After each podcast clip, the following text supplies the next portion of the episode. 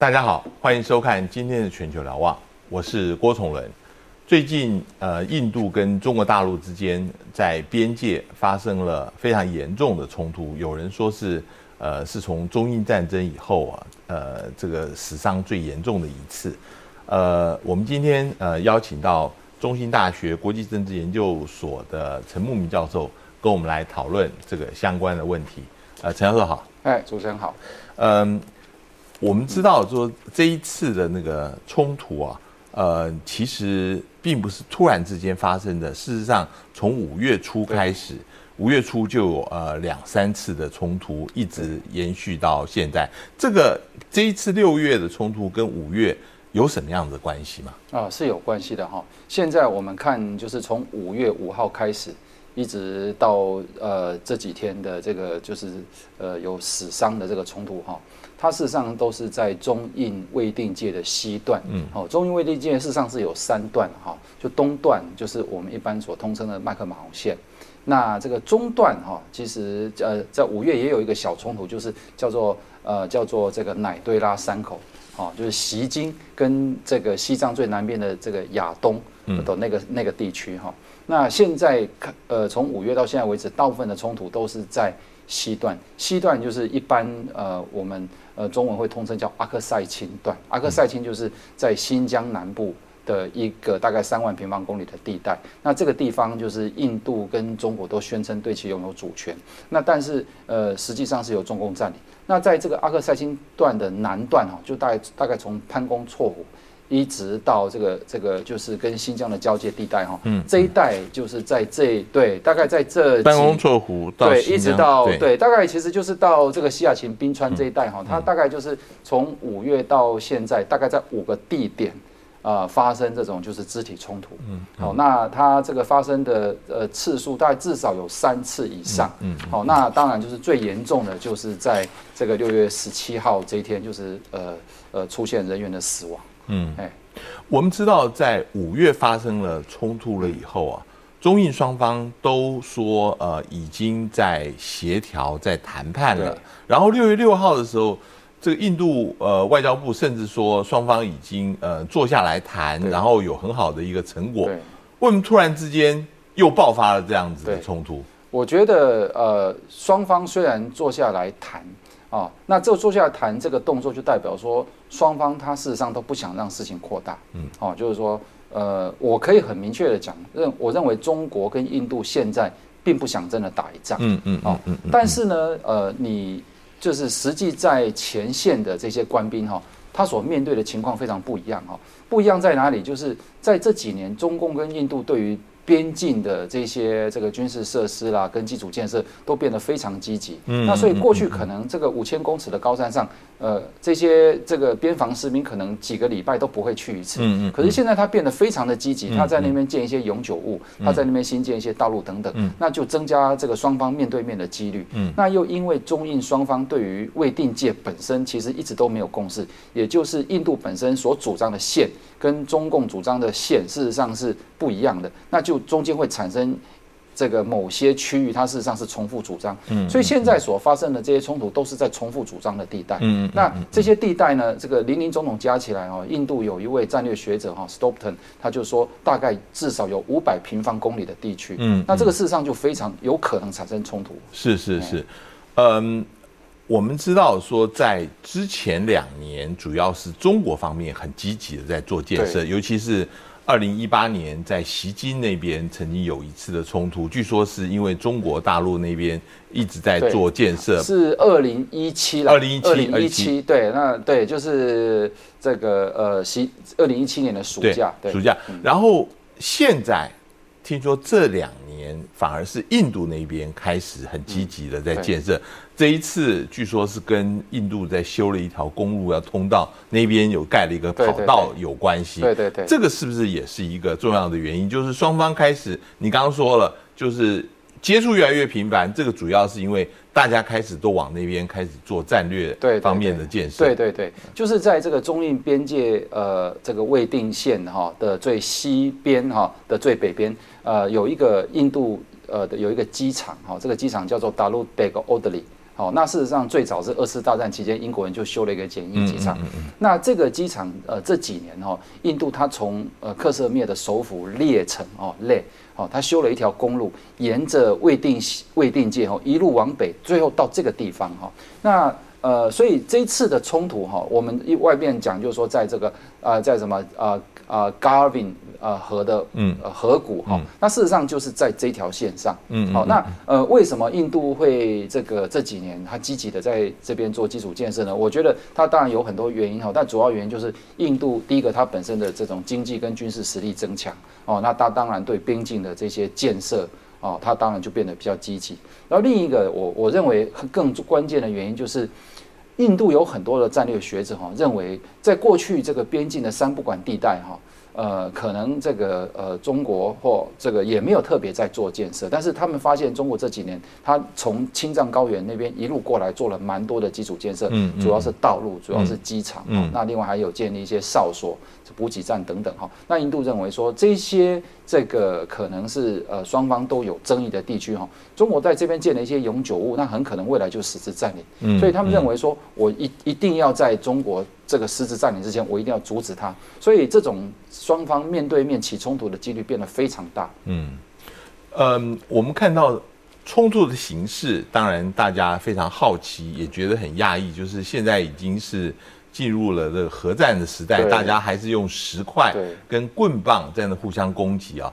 呃，但是反过来看，也非非常的有克制，就是说大家都没有动用重武器，甚至连枪都没有开啊。呃，这个是为什么？是不是上面有非非常严格的一个限制呢？还是有一些相关规定，让呃这个冲突即使是爆发，也可能是非常局部、非常有限？对对对，现在中印对边界问题的处理哦，它有两个层次啊，一个层次就是由双方的呃这个外交部哈有一个特别代表，那中国就是国务院的这个就是国务委员代表国，那印度一般来讲就是由印度的外交部长哦，他这个是大概每一年到一年半，他就会变进进行一个边界特别代表会谈，嗯，那这个会谈其实没有什么效果，那真正的双方在这个呃处理边界问题上面，它是在边界地区。他另外有一个工作小组，嗯那这个工作小组，他们呃双方的这个军事人员会定期的见面。哦，去这个呃，就是呃呃，就是商讨说如何去避免冲突哈。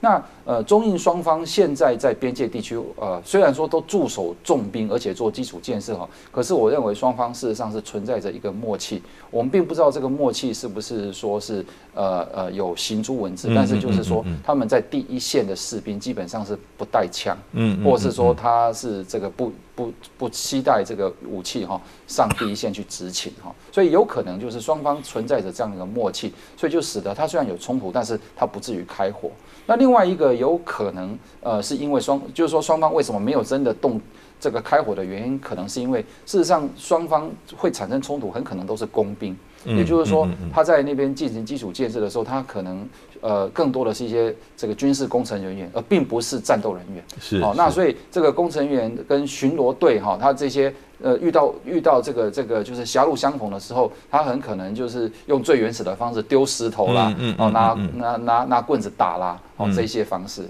嗯，呃这一次的地方，嗯，大家都会觉得说，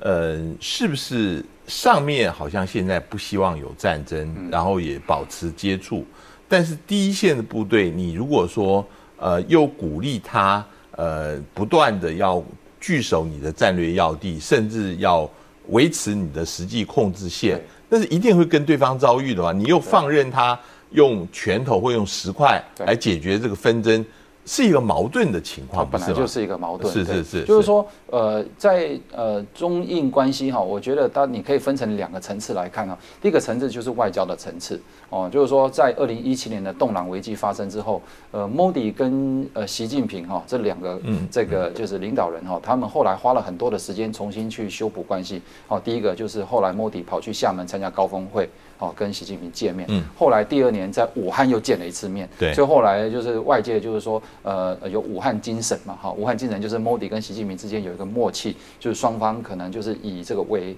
这个稳定呃双边关系为主要目标。后来习近平也来印度跟 Modi 又开了一次高峰会，是对，可是问题就是说，第二个层次就是印度的军方。哦，就是印度的军方或这个就是呃，从这个战略哦，这个就是呃决策者的角度来看，他认为中国在这个南亚的这些作为啊，包含一。这个“一带一路”、中巴经济走廊啊，对尼泊尔的这些经济援助等等，他事实上他认为说中国其实就是一个呃威胁，他就慢慢的，虽然说这个呃外交上跟你哈在那边就是说这个保持稳定的关系，可是，在军事上面，他认为中国他事实上是非常的积极的，一步的一步的在这个战略包围印度，所以呃我我认为印度的军方就是一直存在着一个对中方对中国不信任。然后也希望说，印度能够在军事上面，在战略部署上面，能够去这个对抗中国的这种思维。嗯嗯啊，所以就是说，我所以，我我们为什么会看到说，好表面上双方的这个就是外交部啊，呃态度都都非常的呃，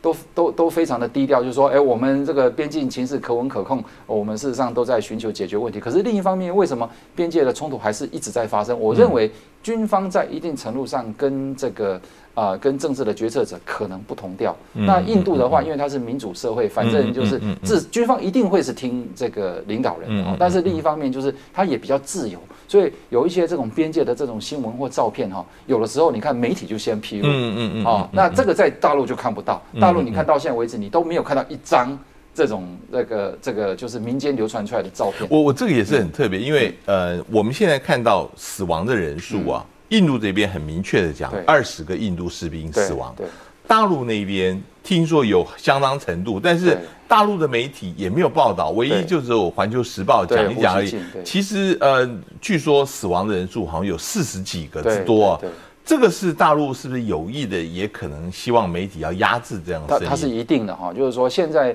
中国跟印度这两个国家的民族主义情绪都非常高涨。哦，不是因为这个事件，它本来这几年这个双方民族主主义情绪很高涨。那呃，你想想看，印度都可以死二十个人，在这样的一个冲突里面，呃，大陆如果没有任何伤亡，我也不相信。嗯。哦，那印度军人在在上面，他也不是说这个没有受过这个军事训练，怎么可能就这样平白的被你杀死？所以。大陆已经有死亡，而且胡锡进也讲说，他也很明确讲说是有死死伤，只是说他没有讲多少人。那当然我们现在看四十几个人，这个是印度媒体所报道出来的数字哈。那大陆没有讲的话，我觉得就是说他。他如果讲出来的话，他在国内一定会引起这个民族主义的情绪，说要报复印度等等。那这个反而不符合中共的利益啊。他现在的面对的问题，你看南北韩现在也出事，香港的问题、台湾的问题、南海的问题，所以他事实上不希望这个民族主义哈，这个这个到头来就是变成是在对付印度。那所以他一定要低调。那在在另一方面就是说，